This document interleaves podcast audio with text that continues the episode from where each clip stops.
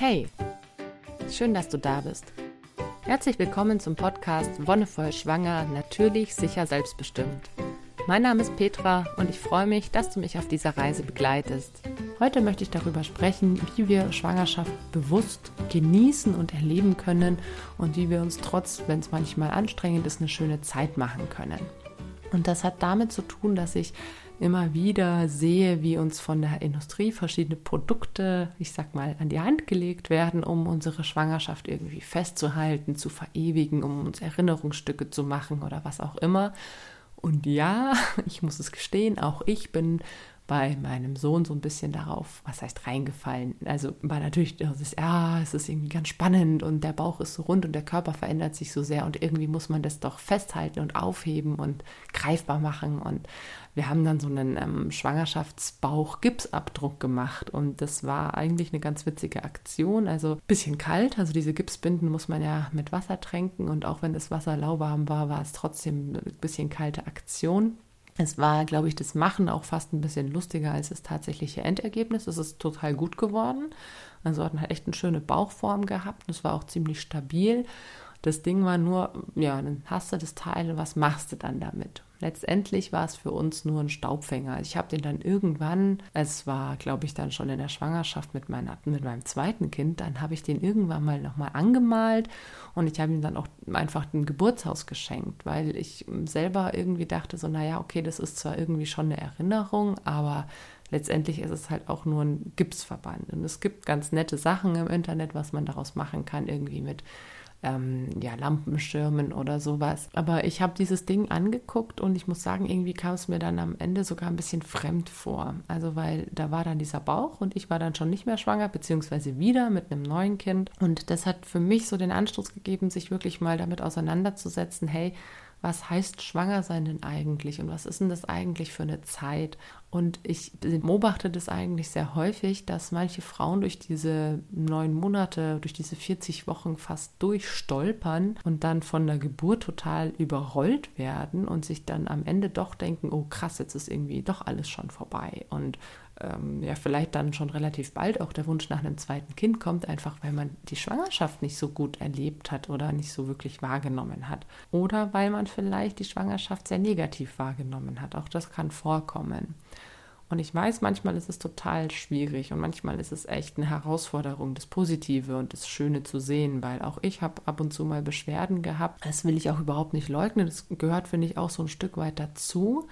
Es ist ein unglaublich krasser Prozess, der da in dir stattfindet und das kannst du dir auch immer wieder ins Gedächtnis rufen. Was für eine abgefahrene Situation es ist, dass da in dir ein neues Leben entsteht und wie unglaublich dankbar du dafür sein kannst, dass, dass es passiert. Also das ist nicht selbstverständlich.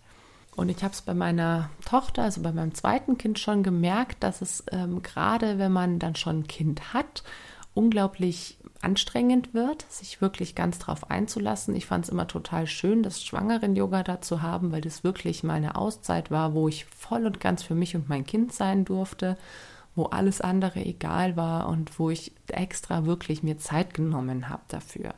Und ich weiß, dass für viele Frauen das nicht möglich ist, entweder weil es solche Angebote in der Stadt nicht gibt oder weil die terminlich ungünstig liegen oder was auch immer.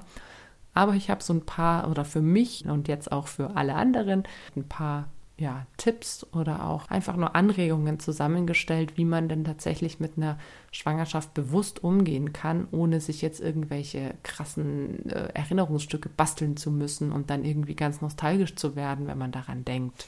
Und ich habe das für mich so ein bisschen nach Trimestern unterteilt, weil ich das einfach eine ganz sinnvolle Einteilung finde. Ich meine, klar, irgendwie wird alles immer nur hingewurstet von den Terminen und von den Daten her.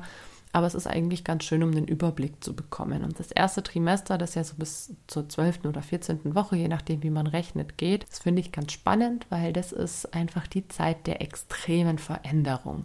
Und das ist die Chance, wirklich mal sich mit dem eigenen Körper auseinanderzusetzen, dass du mal wirklich mitkriegst, hey, was passiert denn da eigentlich alles? Und auch wenn man von Kotzerei geplagt ist oder von Müdigkeit oder von Sodbrennen oder von was auch immer, versuch dir Zeiten zu nehmen, wo es dir gut geht. Ich hoffe, du hast nicht immer diese Beschwerden. Und wenn, dann tu was dagegen. Und dann nimm dir wirklich gezielt Zeiten, um mal so in deinen Körper reinzuspüren. Mal wirklich Sei es am Abend vorm Einschlafen fünf Minuten, sei es am Morgen vorm Aufstehen, sei es in der Mittagspause. Also wenn du gesund bist und ähm, alles soweit gut ist, dann arbeitest du vielleicht noch, je nachdem in welchem Beruf du tätig bist. Und nimm das mal wirklich ganz bewusst wahr. Ich finde auch gerade so das erste Trimester, wo man noch nichts sieht oder zumindest in der ersten Schwangerschaft noch nicht viel und auch noch nicht wirklich was spüren kann, ist es umso wichtiger, sich das bewusst zu machen und wirklich auszumalen. Und als kleine Anregung fand ich dann immer ganz schön, auch für mich, sich trotzdem auch die Hände auf den Bauch zu legen und sich wirklich vorzustellen, was da drinnen passiert. Also da gibt es auch unglaublich viele Videos im Internet, die man sich zur Inspiration angucken kann, aber ich finde es auch ganz schön, einfach mal selber so in diesen Prozess zu gehen und sich das einfach vorzustellen, ne? wie die, diese kleine Fruchthöhle entsteht, wie dann Embryo heranwächst und wie sich alles ausbildet. Und das ist tatsächlich auch die Zeit, wo alle Anlagen gelegt werden. Also das ist unglaublich krass, was in den ersten zwölf Wochen passiert.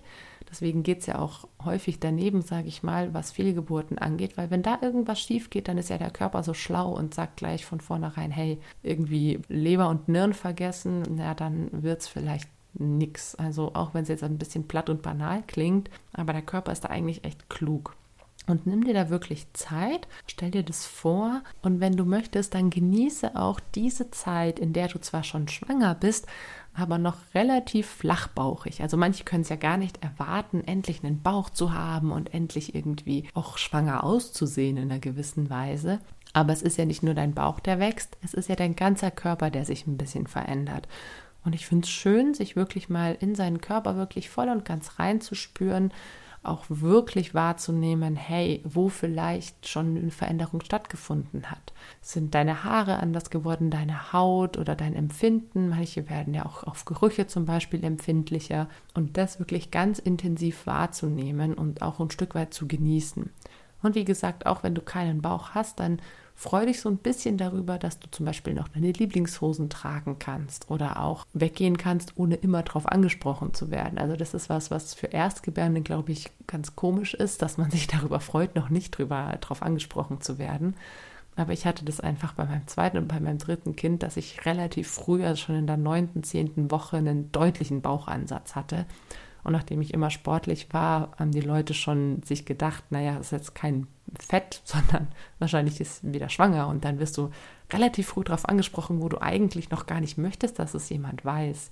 Und auch das kann eigentlich total schön sein, wenn das so zwischen dir und deinem Partner oder deiner Partnerin auch so ein, ja, wie so eine Art Geheimnis ist. So, ne? Das ist euer kleines Geheimnis, das ist euer Ding. Und je nachdem, wann du bereit bist, das auch Umfeld, Freunden, Freundinnen oder Familie zu erzählen, bis dahin ist es auch was ganz Besonderes, irgendwie was, was nur ihr beide wisst, was euch nochmal auf eine ganz besondere Art und Weise verbindet. Im zweiten Trimester ist es dann ganz spannend, weil auch hier, ich meine, im Endeffekt passiert in jedem Semester unglaub, Trimester unglaublich viel. Aber im zweiten ist es dann natürlich so spannend mit dem Spüren und mit dem Wachsen des Bauches und dass man wirklich was sieht von außen, sowohl für Umstehende als auch für dich, aber natürlich auch das Treten und das Strampeln des Babys wahrzunehmen. Und das ist was, was ich finde, bei manchen Frauen ist es so ein, ja, fast schon ein, ein, ein sehnsüchtiges drauf warten. Ne? Wann spüre ich die ersten Bewegungen? Und manche werden dann vielleicht auch ein bisschen gestresst, weil sie sagen, oh, meine mitschwangere Freundin, die hat vor einer Woche irgendwie schon was gespürt und ich habe noch nichts gespürt. Und ich finde es ganz wichtig, sich da nicht verrückt machen zu lassen, sondern echt entspannt ranzugehen und zu sagen, hey, ich spüre halt dann was, wenn ich so weit bin. Und auch hier muss ich sagen, das ist auch für Erstgebärende wahrscheinlich ziemlich schwer nachzuvollziehen. Genieße die Zeit, in der diese Bewegungen wirklich noch so wie Flügelschläge von einem Schmetterling sind oder wie kleine Blubberblasen, wo man es vielleicht noch gar nicht unterscheiden kann. Ist es jetzt was von der Verdauung oder ist es tatsächlich das Baby? Weil irgendwann in der 38., 39. Woche hast du es wahrscheinlich satt. Also das ist dann tatsächlich irgendwann denkst du dir so, ach, du hättest einfach gerne mal Ruhe und wieder Zeit ganz für dich und für dich und deinen eigenen Körper. Im zweiten Trimester ist es dann auch so, dass natürlich immer mehr Leute dich darauf ansprechen werden und du solltest auch wirklich ganz genau überlegen, mit wem möchtest du da detailliert darüber sprechen, wem reicht vielleicht eine Info. Und gerade wenn es auch so in der Familie vielleicht das erste Kind ist, das war ja bei uns auch der Fall, dann musst du dich darauf gefasst machen, dass es häufig irgendwie Thema sein wird. Für manche ist es überhaupt gar kein Ding, die sprechen da total offenherzig drüber, sind da richtig bei der Sache und plaudern da aus dem Nähkästchen oder zeigen auch ganz viel Fotos irgendwo rum oder auch auf Facebook oder sonst wo.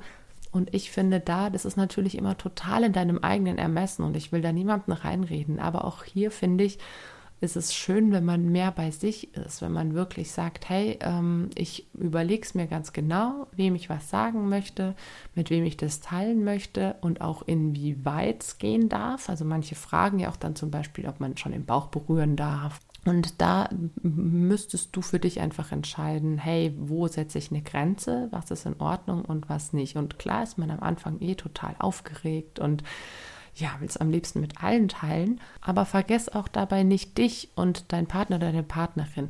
Es ist immer noch so euer Ding und ihr solltet euch genügend Zeit dafür nehmen, dass ihr das zu zweit auskostet. Und gerade im zweiten Trimester finde ich es zum Beispiel schön, wenn man dann auch das Kind schon spüren kann, dann ist es ein bisschen greifbarer. Ne? Also dann wird es noch ein Stück präsenter, als es vielleicht vorher schon ist, wenn der Bauch wächst, wenn man es wirklich spürt und wenn es vielleicht dann auch von außen spürbar wird, wenn man die Hand auflegt, dann ist es wirklich da. Also auch wenn es blöd klingt, ist es ja vorher schon da, aber es wird auf einmal noch viel präsenter.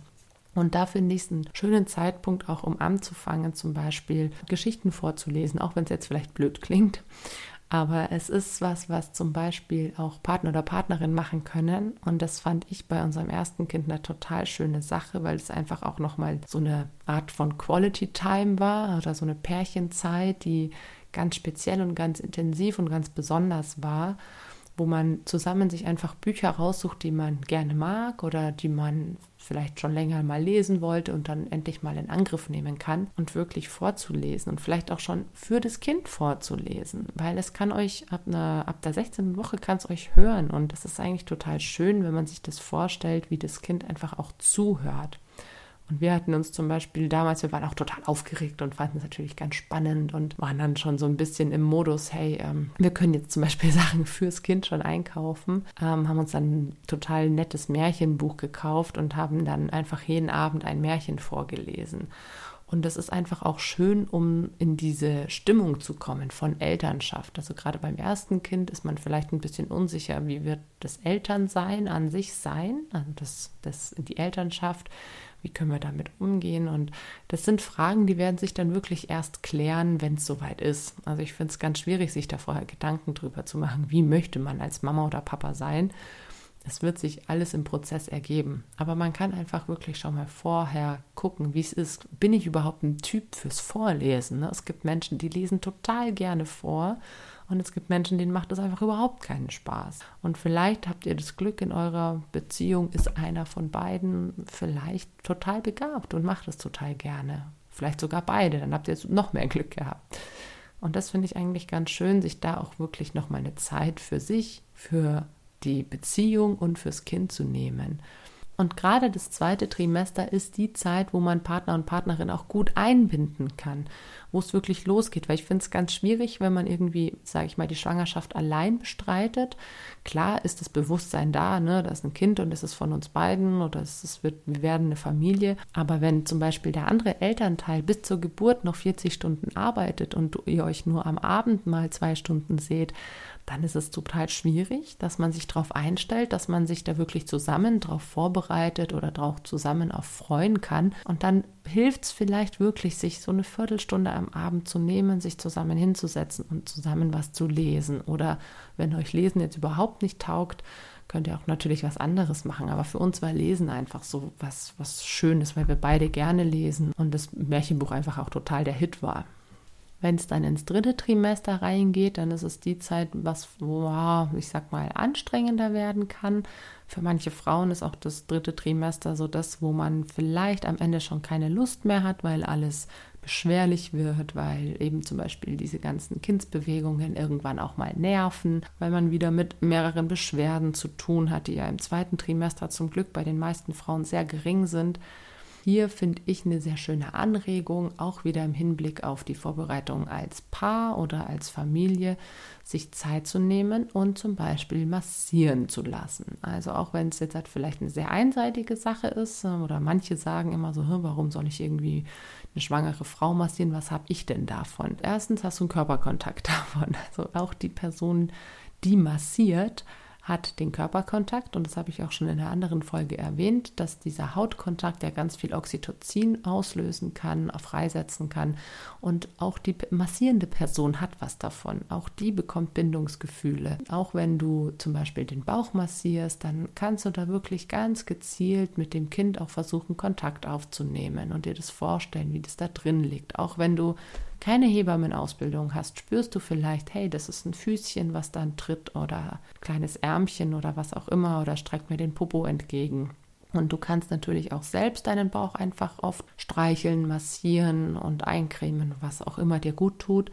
Aber schau auch wirklich, dass ihr vielleicht als Paar da Momente findet, wo man das machen kann. Und wenn schon ein Kind in der Familie ist, dann bindet ruhig auch Geschwisterkinder mit ein. Also auch die dürfen den Bauch mal streicheln oder wenn sie schon ein bisschen größer sind, ist natürlich Anmalen der Hit. Ne? Also so ein Babybauch anmalen ist schon ziemlich cool. Das fanden meine auch ziemlich cool, weil es große Fläche ist und weil es einfach Spaß macht, auch diesen, diesen körperlichen Kontakt eben dabei zu haben.